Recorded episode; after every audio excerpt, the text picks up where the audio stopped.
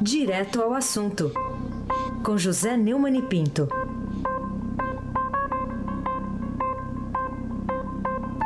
Oi, Neumani, bom dia. Bom dia, Raíssen Abac. Bom dia, Camila Tulinski. Bom dia, Almirante Nelson.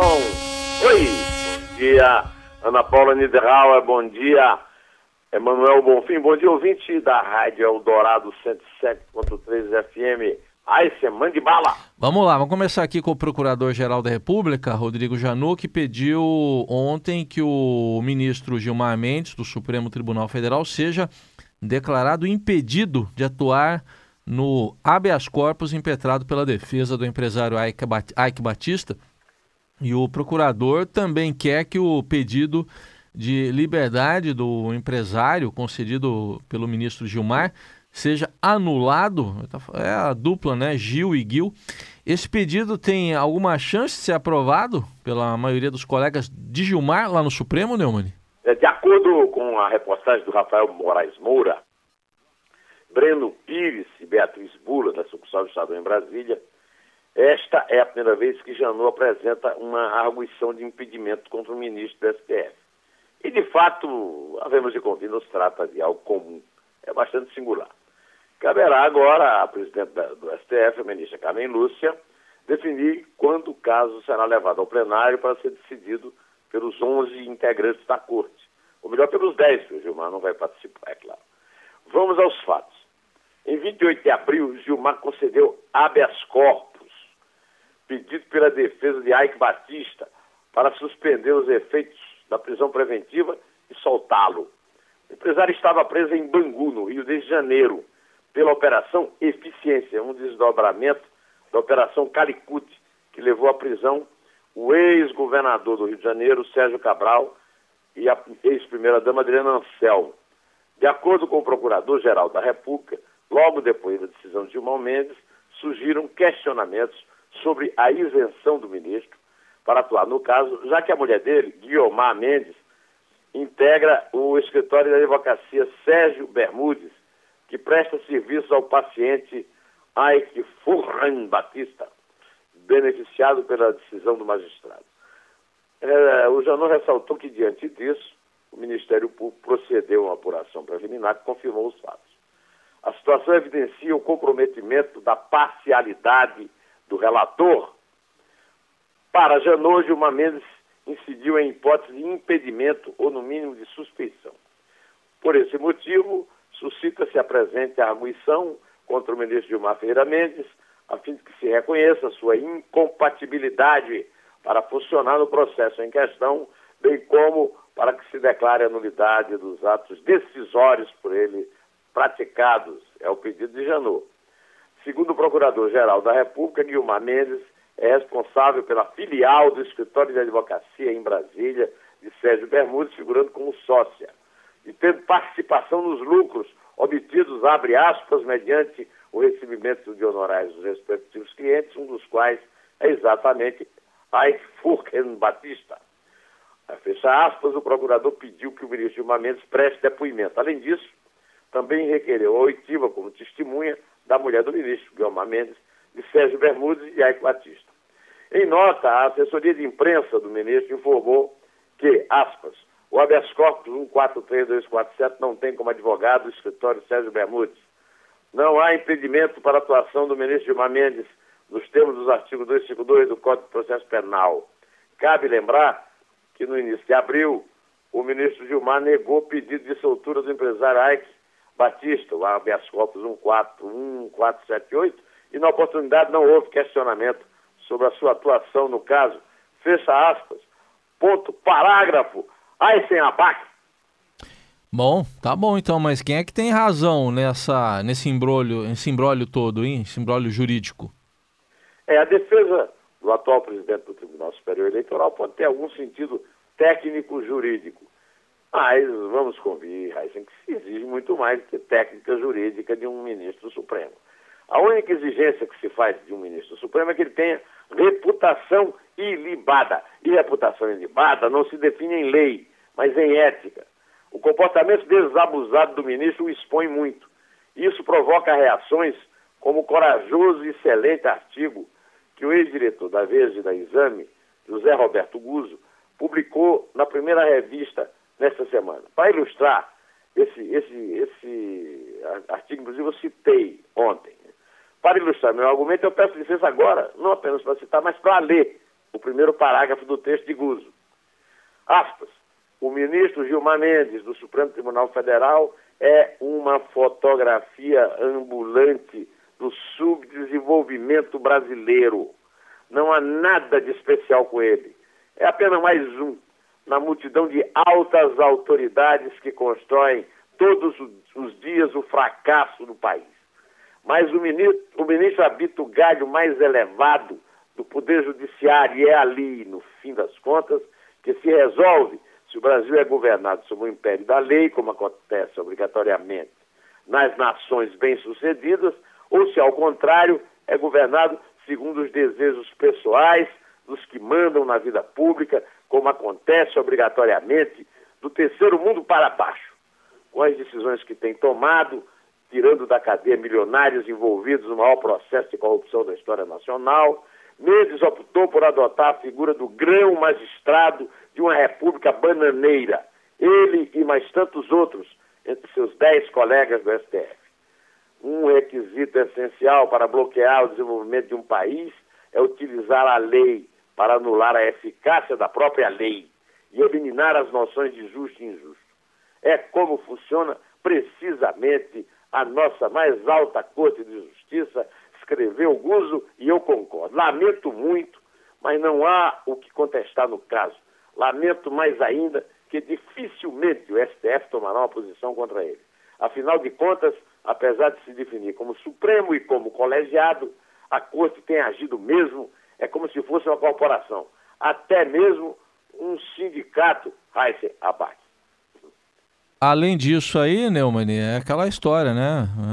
É o ditado da mulher de César, né? Tem que parecer também, não basta ser, tem que parecer. Mas uh, tem outro caso aqui. O relator da Lava Jato no Supremo, o ministro Edson Fachin, determinou que a mesma Procuradoria-Geral da República se manifeste sobre uma ação de autoria de um grupo de juristas que defende o impeachment. Aí não é só num processo, só o impeachment. De, também do ministro do STF, Gilmar Mendes. Uh, se você acha que o habeas corpus dele para o AIC não vai uh, não sai aí da, das mãos, de suas mãos.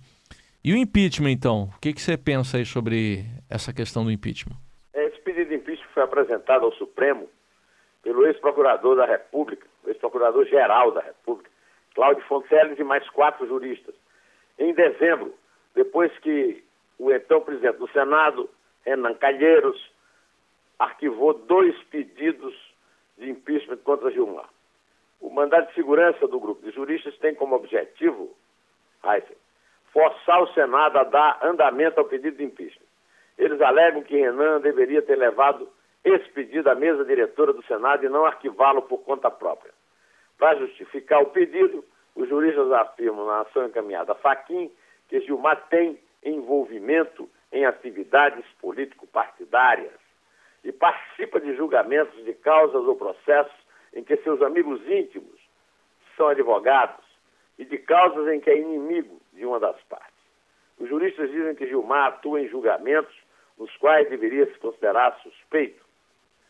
O despacho de Faquim para que a Procuradoria-Geral da República se manifeste foi assinado na segunda-feira, dia 24 de abril, antes da sessão da segunda turma, em que foram concedidos habeas corpus ao pecuarista José Carlos Bunlai, e ao ex-assessor do PP, João Cláudio Genu, é, e que ocorreu no dia seguinte, a terça-feira 25. Depois disso, Gilmar soltou Ike Batista e usou o voto de Minerva como presidente da segunda turma do STF para determinar que o juiz Sérgio Moro mandasse Zé Disseu para casa de tornozeleira.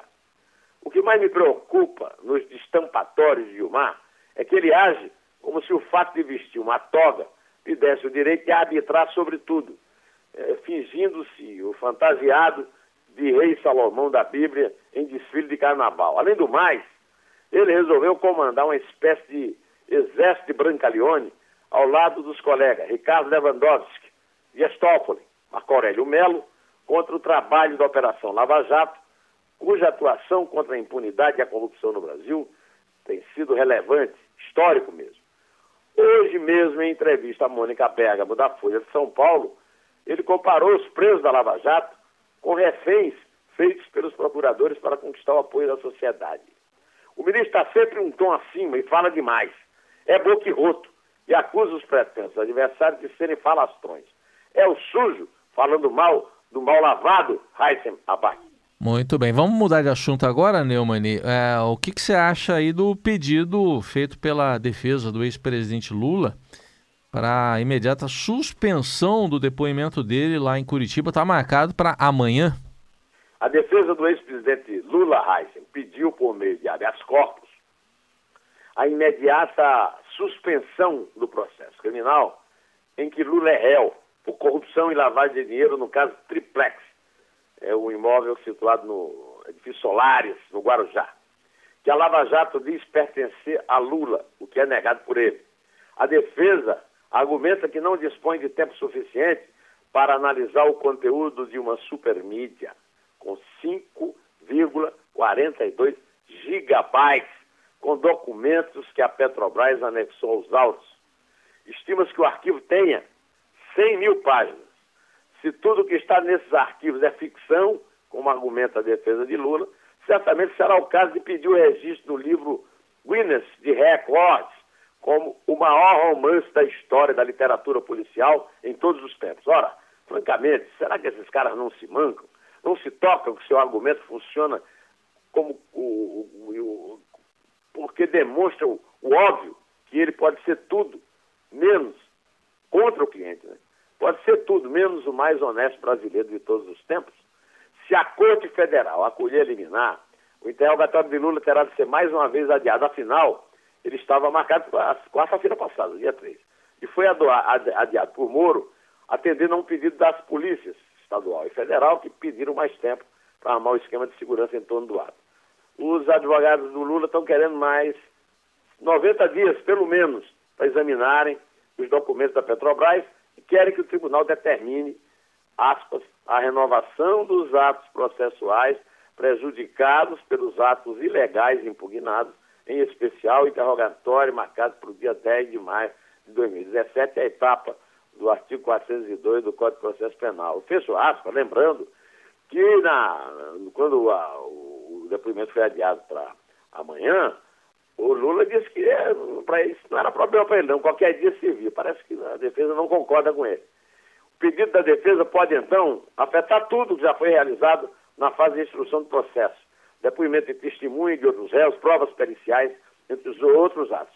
Para as pessoas lúcidas, aquelas que não rezam, como Raíssen Abate, Camila e eu, na cartilha do Padrinho de Caetés, o que a defesa quer é tumultuar o processo ela não tem argumentos para responder às acusações e aposta tudo nos adiamentos permanentes, querendo levar o julgamento para a prescrição e evitar que Lula seja reconhecido pela justiça como o maior ficha suja do Brasil. Nunca antes na história desse país. O ex-presidente vai ser interrogado amanhã pelo juiz federal Sérgio Moro. Na ação, ele é acusado de ter recebido 3 milhões e 700 mil reais em propinas da OAS, que em troca teria fechado três contratos com a Petrobras, supostamente por ingerência de Lula. Heisen, Abac. Aliás, o Neumann, o juiz Moro lembrou ontem que o interrogatório do ex-presidente Lula, que está marcado para amanhã, palavras de Moro, parece um pouco extraordinário, mas é um ato natural no processo penal. É isso, né, Neumann?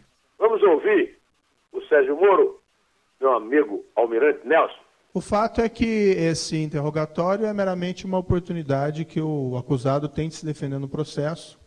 Um acusado que pode ser inocente, um acusado que pode ser culpado. E o que o juiz faz nesse momento é basicamente ouvir. Ele faz lá perguntas, as partes também podem fazer suas perguntas, e o acusado responde. Ainda o acusado com direito ao silêncio, não precisa responder.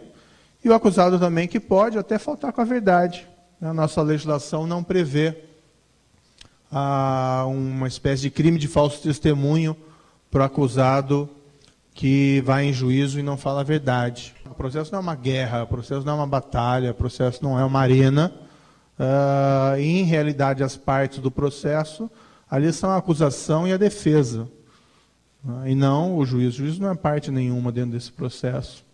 Então, me preocupa um pouco essa, esse clima de confronto, essa elevada expectativa em relação a algo que pode ser extremamente banal. E diga-se, nada de conclusivo vai sair nessa data. Né? O juiz profere o julgamento depois. E aí, Neumann? É o seguinte, ele disse, ele fez uma boa imagem também, ele disse que ele não está tá jogando nenhum time, ele é o juiz, o árbitro, né? É, as forças de segurança pública do Paraná estimam que 50 mil manifestantes invadirão Curitiba. Lula vai depor como réu numa ação penal do caso Triplex, o imóvel que a Lava Jato disse que é dele, né? O Moro falou isso que você ouviu aí na abertura do primeiro congresso do Pacto pelo Brasil em Curitiba, um evento organizado pelo Observatório Social do Brasil. Ele disse que já teve vários processos, talvez não tão rumorosos, mas difíceis e igualmente interessantes. Acontece, o Moro tem razão, o Lula não é acusado de crime político, não. Ele é acusado do crime mais comum do mundo. Furto! Furto! Furto! É acusado de ser ladrão.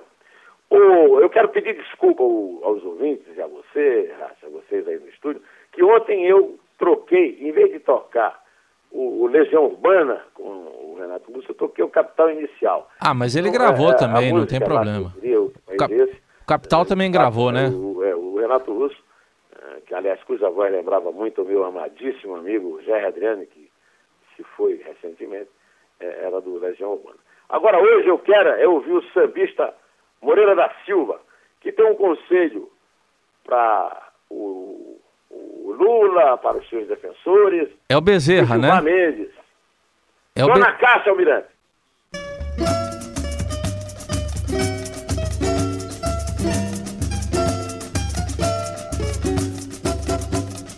Se você pensa em subir, não deixe a sua moral cair, porque repercute mal para você.